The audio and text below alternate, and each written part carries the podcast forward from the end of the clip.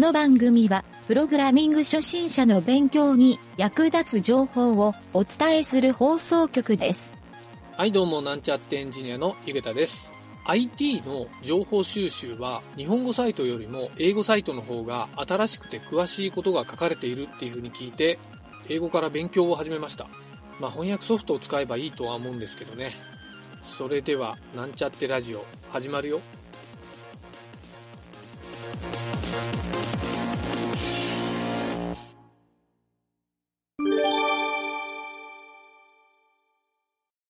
はい。それでは、サーバーについての基礎知識。えー今回で第4回目になりますが、今回はですね、サーバーに付随するいろいろな知識、スキルっていうのをちょっとお話ししてみたいなと思います。えーサーバーはですね、とにかく覚えることが多くてですね、まあそういうちょっと学習が苦手っていう方は、なかなかとっつきづらいえ領域になってるっていう話もよく聞くので、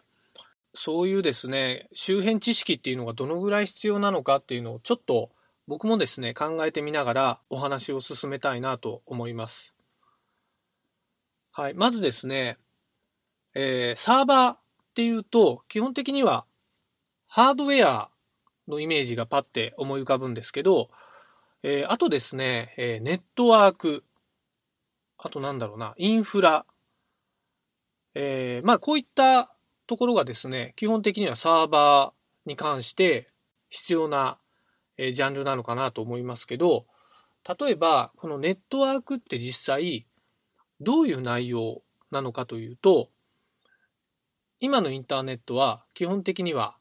えー TCP/IP というプロトコルで、えー世の中が構成されているんですけど、えー4って言われてる、えー256の、えー数字のですね、4つの組み合わせからできてる、えー IP アドレスって言われてるものがあるんですが、まあ、もちろんその上位バージョンで IP6 って言われてる0000から FFFF までの、えー数字。これはですね、以前ちょっとラジオのですね、えーかなり初回の方に話をしたことがあるんですが、えーそういったですね、IP6 とか IP4 のことを、えーまあ、IP アドレスって一言で言うんですが、まあ、それも含めたネットワーク、あとですね、えインターネットドメインとか、えそういったのも、おそらく、ちょっとまだサーバーのことがよく分かってない方でも耳にしたことはあると思います。はい。で、実はそのドメインを使うときに重要な知識としては、えー DNS って言われてる、えドメインネームサービスの略なんですが、この DNS の知識っていうのも非常にですね、重要になってきてですね、実際に自分がドメインを購入してですね、えサーバーにそのドメインをセットする状況になった時に、この DNS サーバーっていうのに、えあらかじめですね、いろいろと IP アドレスの登録をしたり、えメールアドレスの登録みたいな、ま、メールアドレスというかメールドメインですね。メールドメインはですね、MX レコードっていう設定があるんですけど、まあ、こういったですね、DNS の設定っていうのを、えー事前に行わないといけないんですね。はい。ちなみに、ドメインの設定は、えー A レコードの登録っていうのをしないといけないんですが、ちょっとですね、これは DNS の設定はですね、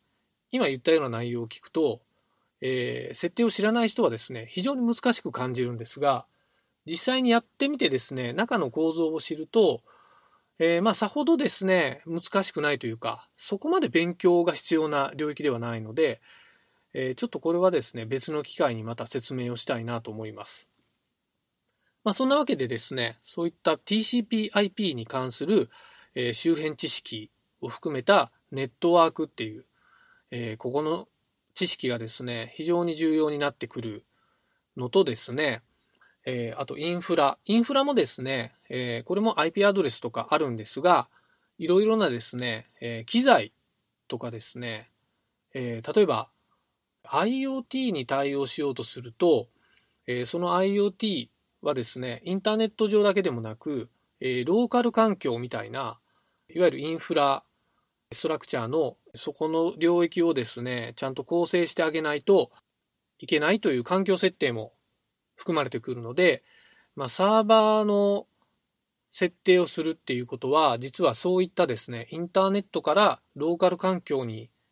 至るまでの、えー、環境設定をすると。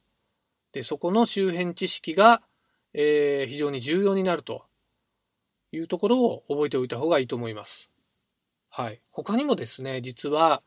サーバーに関して必要な知識としてはですね、僕がこれはよくサラリーマン時代にいろいろ口酸っぱく言ってた内容なんですが、まずですね、ハードウェアで重要なのは、まずあの、負荷計算とかですね、えー、負荷値って言われる、いわゆるサーバー負荷ですね。えー、サーバーが処理をするのに、どれだけのそういった負荷がかかるかというのをですね、いろいろと計算をしたり、推測をするっていう重要な作業があるんですね。これをやらないと、えー、想定外の、例えばサーバーにアクセスが来た時に、サーバーがダウンしてしまうとか、えー、そういったことにつながるので、実は負荷計算というのは非常に重要な役割なんですね。はい。えー、あとですね、トラブル対応っていうのがあるんですけど、これは実際にサーバーがダウンした時などに、なんでダウンしたかっていうのを調査する必要があるんですね。で、これはサーバーに事前に保存されているシステムログとかですね、そういったロギングされているデータをもとに、いろいろと調査をするという、これはですね、一つのスキルだと思うんですけど、そういった作業がサーバーを扱うと発生します。これは仕事をやっててもそうなんですけど、自分でサーバーを立てているときに、実際にサーバーがダウンしたときに、なんでダウンしたのかなっていうのを自分で調べないと、誰も教えてくれないんですね。はい。でもちろんエラーとかログを見て、えー、簡単にわかるものもあれば、まあ、非常にですね、深い、わかりにくいものもあったり、とにかく僕がわかりにくかった過去の経験で言うと、えー、CPU エラーとかメモリーエラー、あとネットワーク機器エラー、この辺はですね、本当に追求するのに、えー、何ヶ月もかかったりしたこともあってですね、まあ、とにかくそういった周辺知識っていうのを多く身につけておかないと、対応できないトラブル対応も多いなというのを、えー、過去に学習したことがありますね。はい。あと、先ほどの負荷とかと似てるんですが、先ほどのはハードウェアの負荷っ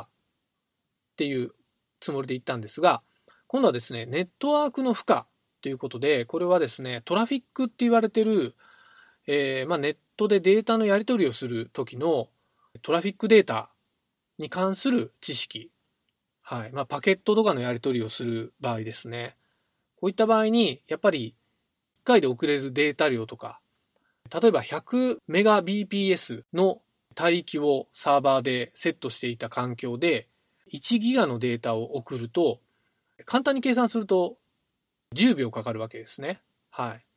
で、これをえ1回のアクセスで1ギガダウンロードするとなると、いわゆる10秒かかるホームページができると。で、これを10人が同時にアクセスしたら、えー、100秒かかるんですけど、まあ、こういった計算をですね、していって、ハードウェアやトラフィックの付加値っていうのを計算していくんですけど、結構ですね、今言ったのは、ちゃんと100メガの帯域が問題なく出ていて10秒なんですね。大体ですね、こういったのはベストエフォートって言われてることが多くて、100メガと言ってるけど、大体50メガとかまあ、混んでる時は30メガぐらいしか出ないみたいなケースもよくあると思うので、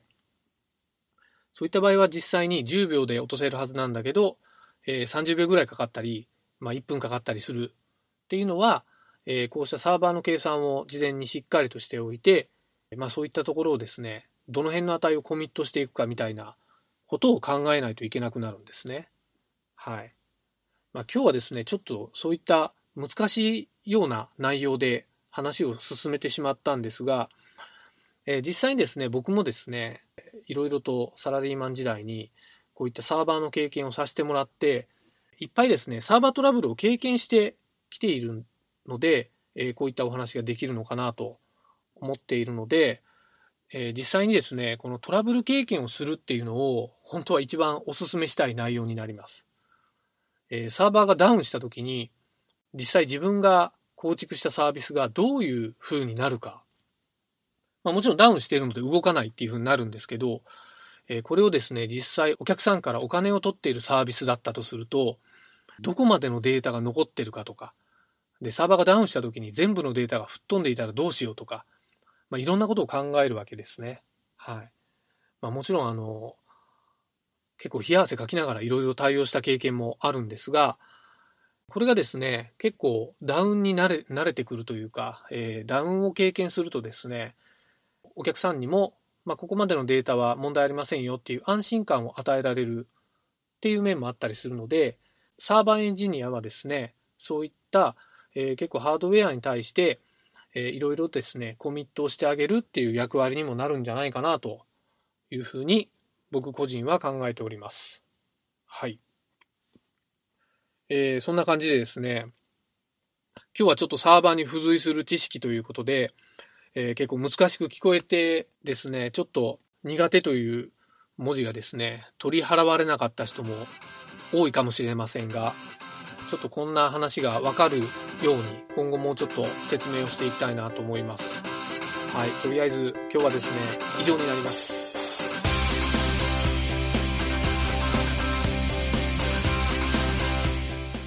番組ホームページは http コロンスラッシュスラッシュ mynt.work スラッシュラジオスラッシュ